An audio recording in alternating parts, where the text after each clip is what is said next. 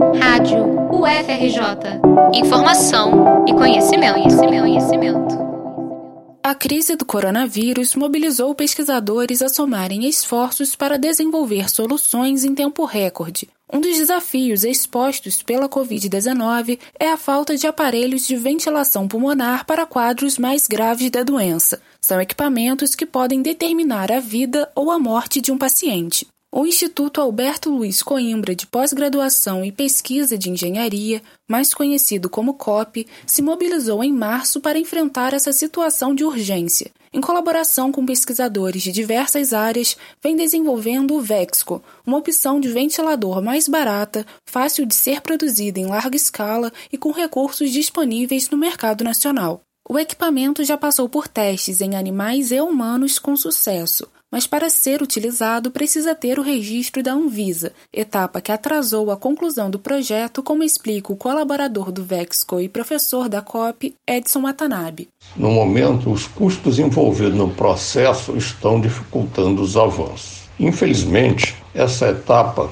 de registro provisório é muito trabalhosa. Mesmo tendo a Anvisa publicado uma resolução que facilita esse registro, os testes simplificados envolvem muitas etapas, como ensaio no inmetro, já realizado, também no CEPEL já foram realizados, e outra longa lista que estamos equacionando para ver como fazê-las. Outro ponto levantado pelo professor que justifica o atraso no desenvolvimento do equipamento é a desconfiança. A gente precisa de uma empresa para fazer o registro, mas para fazer o registro precisamos fazer muitos testes que necessitam de verbas além do que já conseguimos por doações. A Alerj aprovou uma lei concedendo 5 milhões de reais para completar o desenvolvimento. No entanto, aí sim, talvez devido à desconfiança e também por conta dos escândalos relacionados com a Covid, eles passaram a exigir o registro da Anvisa para liberar os 5 milhões, ou pelo menos o, o pedido completo na Anvisa. E ao mesmo tempo, para fazer o, esse pedido completo, de registro na Anvisa, precisamos dessa ou parte dela para fazer os testes. Então, estamos em um deadlock que desacelerou muito o processo de desenvolvimento do projeto. Segundo Edson, no total, mais de 90 pessoas atuaram no projeto de forma voluntária. O desenvolvimento do ventilador mobilizou pesquisadores de diversos programas da COP, diferentes unidades da UFRJ e até outras instituições de pesquisa do país, como conta o professor. Importante ressaltar aqui o nível dos colaboradores dos laboratórios na universidade, aí tantos professores, alunos, técnicos administrativos, especialmente o pessoal das empresas que nos apoiaram, ficou a impressão firme, muito firme mesmo, de que a Covid criou um grande espírito de cooperação.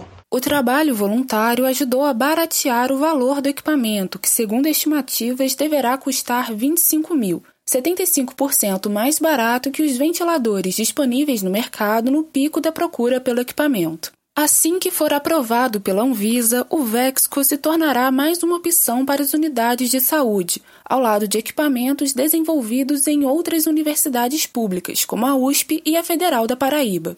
O ventilador de exceção da UFRJ será distribuído de forma gratuita para hospitais da rede pública do estado do Rio de Janeiro. O equipamento pode fazer a diferença no momento em que o número de casos de Covid-19 permanece elevado e ainda não há perspectiva de cura para a doença. O Rio de Janeiro tem o segundo maior número de vítimas do novo coronavírus e, se fosse um país, estaria em 12 lugar no ranking de mortes. Reportagem de Leandra Bussinger para a rádio UFRJ.